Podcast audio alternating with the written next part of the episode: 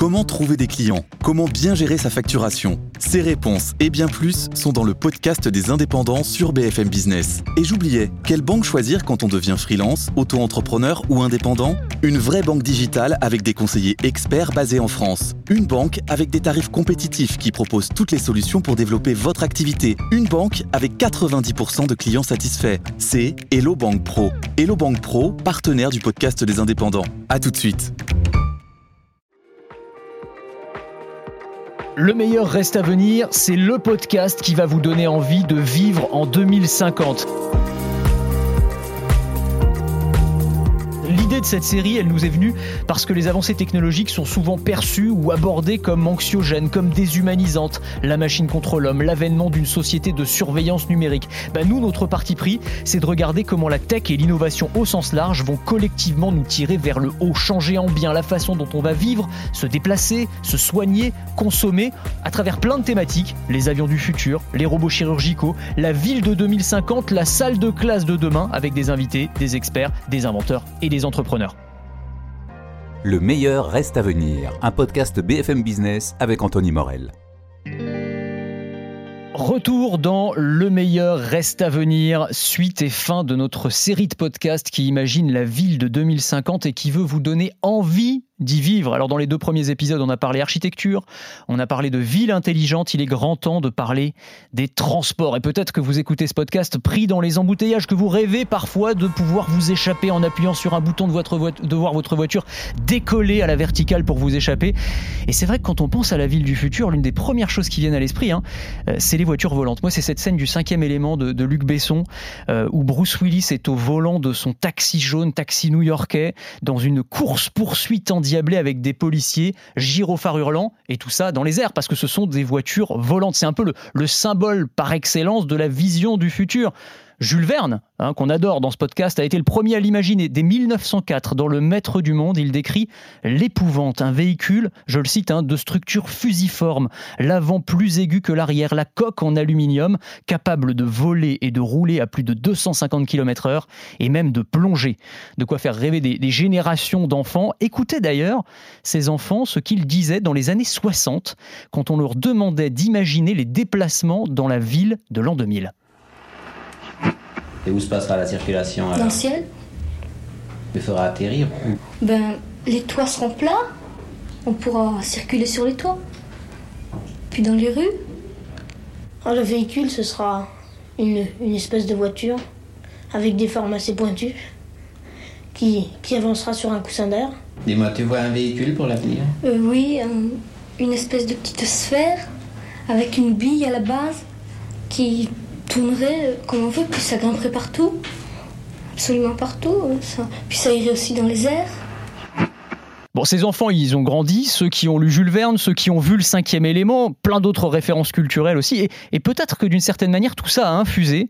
Ces voitures volantes, on les attend encore, mais quand même les choses avancent et ce fantasme, et eh bien certaines technologies commencent à nous en approcher. On va en discuter avec nos invités. Vincent Calbeau, qui est architecte, auteur de Paris 2050, c'est notre grand témoin sur cette série de, podcasts. Rebonjour Vincent. Bonjour. Et puis Jörg Müller euh, d'Airbus, responsable du programme Urban Air Mobility chez Airbus. Bonjour. Bonjour. Merci d'être avec nous. On va commencer avec vous, Jörg, parce que c'est vrai qu'Airbus a, a dévoilé récemment un concept sur lequel il travaille depuis plusieurs années le City Airbus Next Gen. Alors c'est un, drôle d'appareil, hein, je vais vous laisser le décrire dans un instant.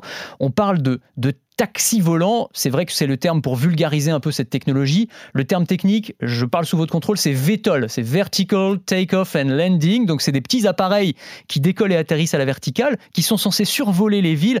Bon, on est plus proche quand même du mini hélicoptère ou du drone avec passager que du taxi volant de Bruce Willis que je décrivais à l'instant, hein, clairement. Euh, vous pouvez nous le décrire et nous expliquer un petit peu comment ça va fonctionner ce, ce, VTOL en effet, on a, tous été inspirés par les films que vous venez, venez de citer. Hein. et je pense que vers ce genre d'avenir, euh, tout le monde en rêve de, converger vers ce genre d'avenir. Mais pour y arriver, il faut y aller quand même avec euh, pas par pas. Et donc, nous, ce qu'on travaille actuellement, on travaille sur un, un, un eVTOL, donc un taxi volant euh, de la prochaine génération qu'on appelle euh, City Airbus Next Gen. Et c'est cet appareil-là, justement, il est développé pour transporter à peu près quatre personnes entre des points stratégiques d'une ville. Par exemple d'un aéroport, euh, euh, une zone industrielle, un centre d'affaires, ce genre de choses. Donc c'est pas le taxi volant strict qui atterrit comme chez Bruce Willis devant son appartement et on, monte dedans direct. mais ça, ça va être le premier pas et ça, ça va déjà apporter un service de transport à la population. Et, alors, comment est-ce que ça fonctionnera? On pourra le commander via une application comme aujourd'hui on commande un taxi ou un VTC. Euh, euh, il n'arrivera pas sur le pas de ma porte, j'imagine. Il faudra aller le prendre euh, sur un, aéroport ou un vertiport spécialisé. Comment est-ce que ça mmh. se mettra en place?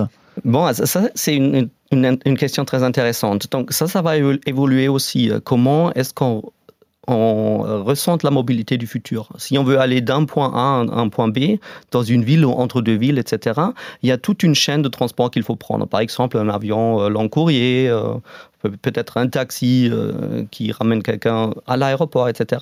Et dans cette chaîne de transport, il y aura aussi un, un passage en taxi volant, par exemple. Et donc, du coup, on va devoir, euh, enfin, pouvoir réserver l'ensemble de son trajet, y compris la partie taxi volant, et ça sera euh, le plus intégré possible dans le futur. Au moins, on l'imagine comme ça, pour que pour l'usager, pour le, pour le passager, il n'a pas vraiment à se faire des soucis euh, de, de quel type de moyen de transport il prend. Il doit juste dire qu'il veut, où il veut aller et les contraintes qu'il a, par exemple au niveau du temps, qu'il veut y aller rapidement, etc. Ce sera un maillon de la chaîne, quoi. C'est ça. Donc ça veut dire que, par exemple, typiquement, le cas d'usage, ça va être euh, j'ai pris un avion à long courrier, par exemple, j'arrive des États-Unis, et pour aller ensuite de l'aéroport vers le centre-ville, je vais emprunter ces, taxis volants euh, pour aller euh, directement dans le centre-ville, beaucoup plus rapidement, évidemment, que par la voie de, la route, puisqu'on n'est pas pris dans les embouteillages. Quoi. Mm, tout à fait. Et après, on ne sera pas probablement pas directement à sa destination finale. Ça peut, ça peut se faire. Hein. On a déjà aujourd'hui des exemples où il y a des, des vertiportes sur des bâtiments de bureaux ou sur des hôtels, etc. On peut, ça, peut, ça peut le faire.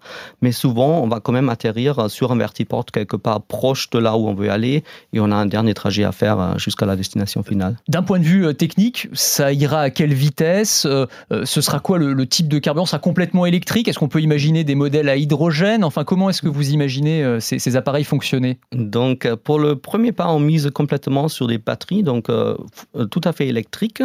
et l'énergie est stockée dans les batteries, pas dans l'hydrogène dans, dans, dans un premier temps, parce que c'est technologiquement un peu plus ou un peu moins mûr tout ce qui est hydrogène aujourd'hui.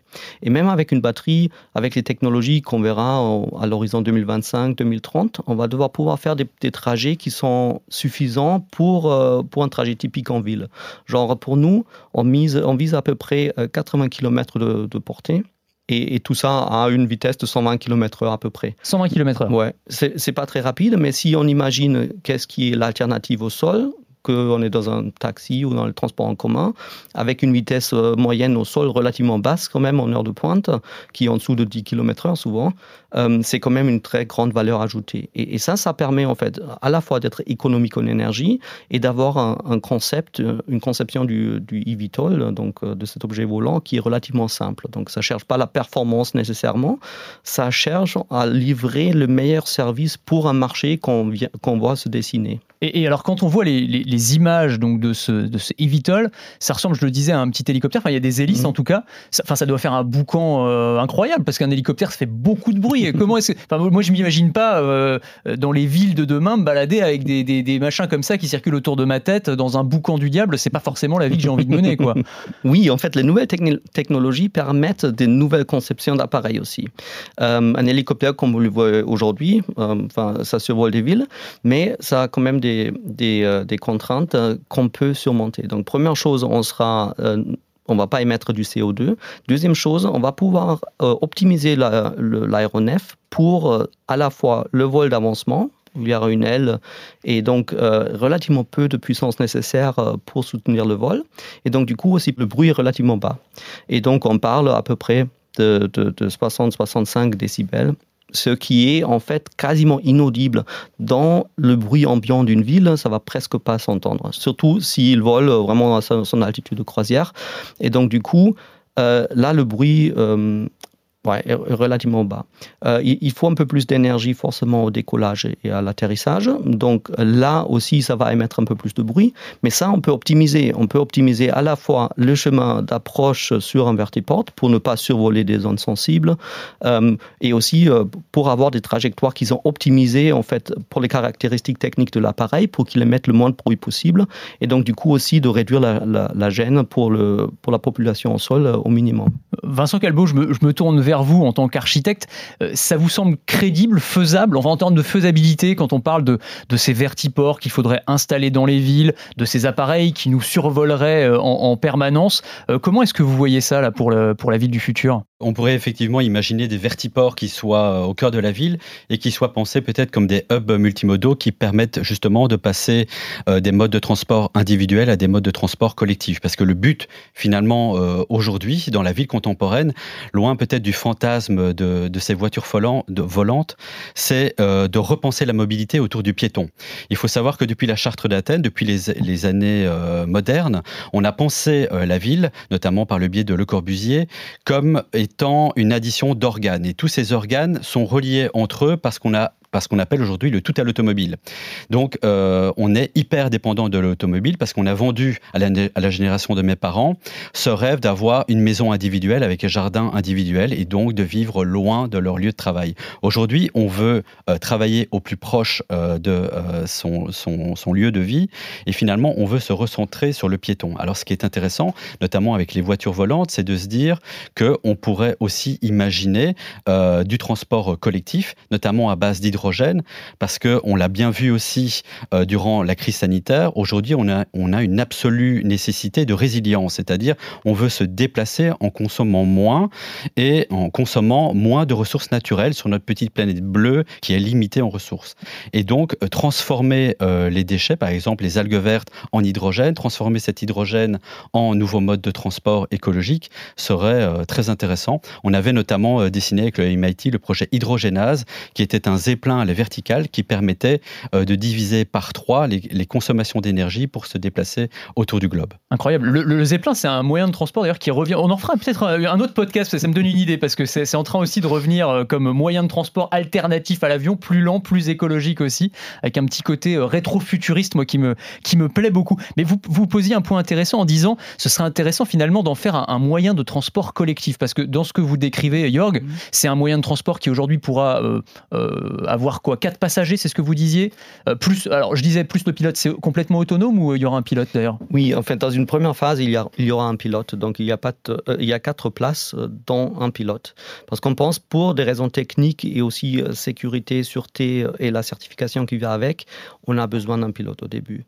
Mais les technologies vont évoluer, la réglementation va évoluer et à un moment donné, ça va voler en tout autonome. Donc on aura quatre places pour les passagers de disponibles. Et, est-ce qu'on pourrait imaginer des véhicules plus grands qui seraient des sortes de bus déserts? Parce que là, la façon dont vous en parlez, moi j'ai l'impression effectivement que c'est un taxi dans le, dans le fait qu'on va le commander via une application, que ce sera un transport non pas individuel, mais avec deux, trois personnes. Mm. J'ai, moi j'ai l'impression quand même que ce sera j'allais dire, un, gadget pour ultra riches. Est-ce que ce sera très cher d'abord Et est-ce qu'on peut imaginer effectivement des modes de transport plus, plus communs, effectivement, euh, euh, mais euh, probablement plus encombrants également?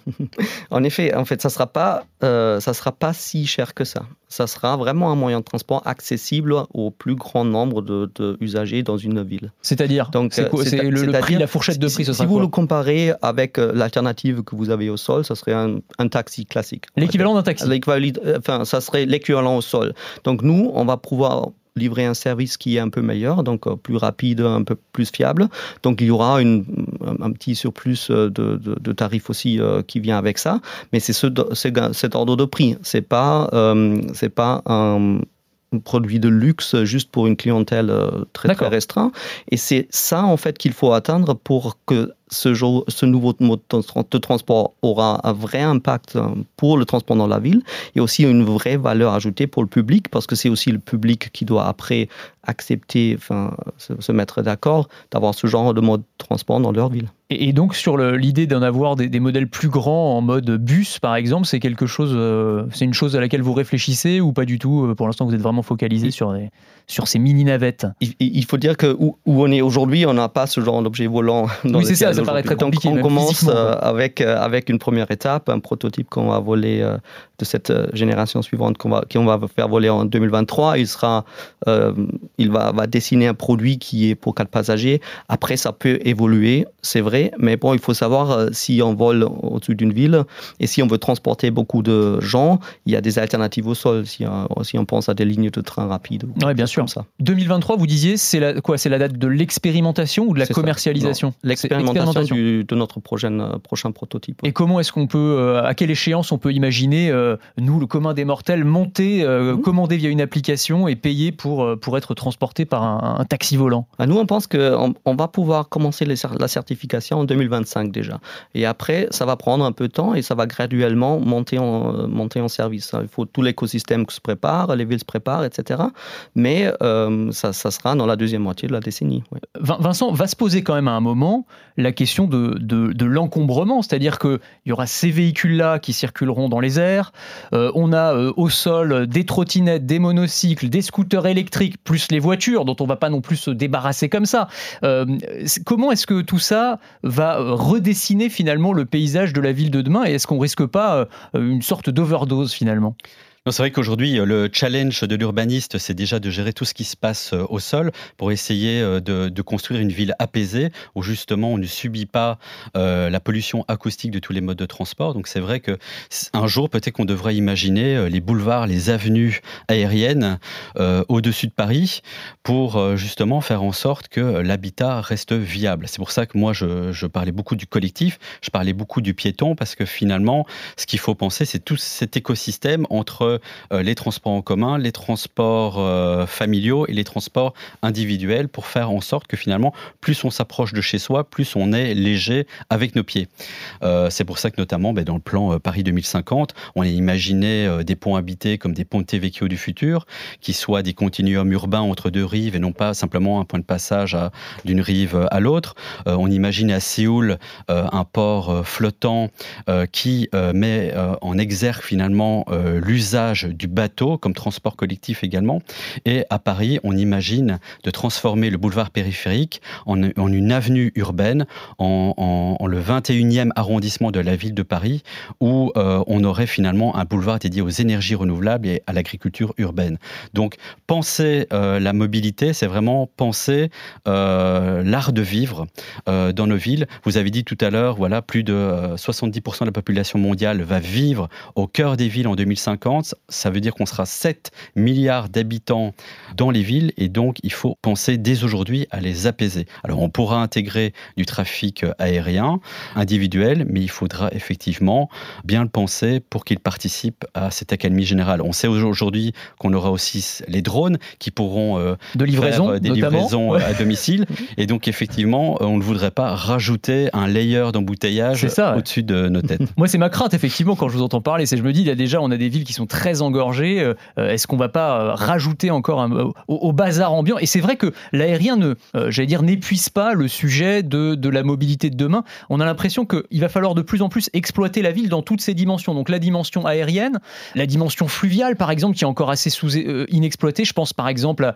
au Bubble Fly, à toutes ces, tous ces modèles de, de taxis, alors taxi volant encore une fois, mais de, de, petites navettes qui vont survoler ou léviter à la surface, voilà, sur foil, à, la, à la surface de l'eau. Euh, en souterrain, on a évidemment les métros, mais on a aussi des expérimentations d'Elon Musk. Je pense à The Boring Company qui veut faire circuler des voitures euh, en souterrain. Va vraiment falloir, euh, Vincent Calbo, repenser la ville finalement dans toutes ses dimensions pour l'exploiter au maximum et en, tirer le maximum le parti finalement. Voilà, c'est vraiment penser la ville comme un écosystème et faire en sorte que chaque moyen de transport consomme un minimum de ressources. Et donc cette ville finalement ben, sera relativement bien gérée une fois qu'on prendra ben, le meilleur de chaque mode de transport. Il faut savoir quand même qu'aujourd'hui, on essaye de revenir à des villes plus sédentaires. Euh, ben, on l'a vu aussi suite au Covid, il y a eu un écroulement euh, du trafic euh, aérien. Et je pense qu'aujourd'hui, la jeune génération se dit, bien, je préfère peut-être voyager un peu moins, mais voyager un peu mieux. Et donc, c'est vrai que ces nouveaux modes de transport vont avoir leur place pour ces générations futures. Le meilleur reste à venir. Je reviens euh, à la notion de taxi volant, mais les, barrières euh, technologiques, euh, réglementaires, où est-ce qu'on en est aujourd'hui? Quelles vont être les grandes étapes avant qu'on ne puisse emprunter finalement ces nouveaux modes de transport? Oui, donc la première grande étape, c'est d'établir un, cadre de réglementation ou de certification des appareils. Ça, c'est un, pilier. Et ça, ça a été déjà accompli. on a, par l'Agence européenne de la sûreté aérienne, on a déjà des règles selon lesquelles il faut construire ces, aéronefs et comment les certifier pour assurer une, sécurité de, ce nouveau système qui est maximal, donc qui est équivalent à du transport aérien comme vous le connaissez aujourd'hui. Donc ça, c'est une, première étape et les constructeurs, y compris nous, on travaille sur cette base-là. Euh, la deuxième chose, répond plus aux demandes des villes. Donc, il y a tout un environnement réglementaire dans des villes qui influe euh, la partie transport et mobilité dans des villes. Et donc, pour intégrer ce, genre de nouveaux modes de transport, il y a toute une partie de réglementation à faire. Et pour ça, par exemple, nous, chez Airbus, on travaille avec un réseau de 46 villes en Europe, même deux qui sont en dehors de l'Europe, pour justement vraiment bien comprendre le besoin des villes, pour bien travailler ensemble, pour savoir qu'est-ce qui est faisable avec ces nouvelles technologies, comment on peut vraiment en tirer un maximum de bénéfices pour les villes aussi, et qu'est-ce que les villes doivent mettre en place. Donc, Donc ça, c'est la mise en place réglementaire. Après, il y a une autre barrière à laquelle je pense, c'est la barrière psychologique. Comment est-ce qu'on euh, convainc les utilisateurs de monter dans ces petits machins là qui vont s'envoler, qui vont m'amener d'un point A à un point B sans pilote ni rien. Enfin, je me dis que ça va quand même prendre un peu de, pédagogie, euh, en tout cas d'apprentissage, parce que je suis même pas sûr. Moi, pourtant, je suis très technophile, mais que je serais que je serais très euh, complètement prêt à monter dans ce genre d'engin. Hein. tout à fait. Je pense que tout le monde va hésiter un peu, hein. mais bon, vous pouvez prendre la ligne de métro autonome, la, une ici. Ah ouais, non, mais c'est pas pareil. Attendez, c'est sur des rails un métro autonome. Là, je vous parle d'un engin qui est dans qui est dans le ciel. On, ne sait pas. Puis attendez, il y a des questions de sécurité. Je sais pas si le machin se fait hacker à distance, etc. C'est très, c'est très compliqué quand même. Bah, toute la sûreté, sécurité de l'appareil, euh, forcément, euh, il, va, il va devoir le prouver. On va, on va montrer, démontrer que c'est sûr hein, dans, les, dans les standards qui sont, qui sont mis en place. Mais la partie psychologique, c'est vrai. Hein. ça ne va pas être du jour au lendemain que tout le monde va monter euh, sans pilote dans ce genre d'engin. Et, et, ça va prendre un peu de temps. des gens vont devoir s'habituer un peu, mais euh, bon, les, voitures autonomes, c'est un peu similaire. Je ne sais pas si, euh, si vous avez l'expérience, euh, mais on voit déjà aujourd'hui avec les systèmes d'assistance, etc., on fait plus en plus confiance à des systèmes d'assistance qu'on a dans les voitures. C'est vrai. Et donc là, euh, peu à peu, on va, on va s'y habituer. Ça va se faire tout seul, oui, mais ça va prendre un peu de temps. Ça va prendre un peu de temps, en fait. Et c'est pour ça, au début, il y aura un pilote euh, et ça va évoluer. Bon, Vincent Calbo, pour finir, est-ce qu'un jour, on en finira avec les embouteillages? Est-ce que vous pensez que c'est vraiment, c'est de l'ordre du fantasme ou est-ce que c'est une possibilité avec cette multimodalité de transport qu'on a essayé de décrire là, euh, pendant ces 25 minutes? Alors aujourd'hui, les villes les plus durables comme Stockholm, Vienne ou Sydney sont les villes qui ont décidé de sortir la voiture de la ville. Et donc forcément, il n'y a plus d'embouteillage car le but est de rapprocher le lieu de vie privée avec le lieu de vie professionnelle et de transformer la ville en village. Pourquoi? Parce que euh, depuis 50 ans, on a étalé la, ville à l'horizontale, un peu comme une pâte à crêpes. Et, donc, on est dépendant de ce tout à l'automobile. Aujourd'hui, on essaie de faire l'inverse. On est à l'image de Paris 2050, on essaie de la ville à la verticale pour économiser le territoire, pour lutter contre l'imperméabilisation des sols, contre l'artificialisation.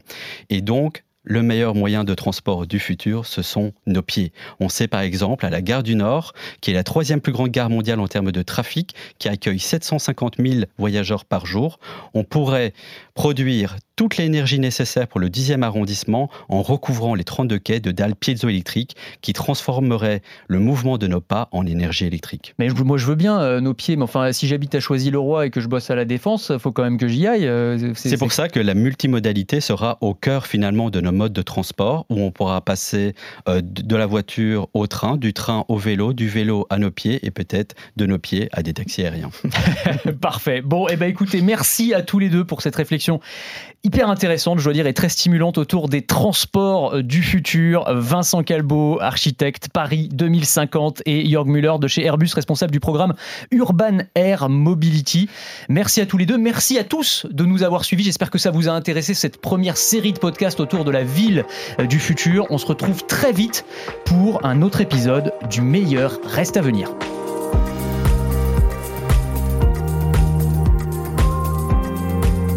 Voilà, merci de nous avoir suivis. Je vous rappelle que le meilleur reste à venir est disponible sur toutes les plateformes de streaming, sur le site et sur l'application de BFM Business également. N'hésitez pas, likez, laissez des commentaires, donnez-nous des idées de, de thématiques qui vous intéressent aussi, pourquoi pas, pour qu'on puisse faire grandir et évoluer ce podcast.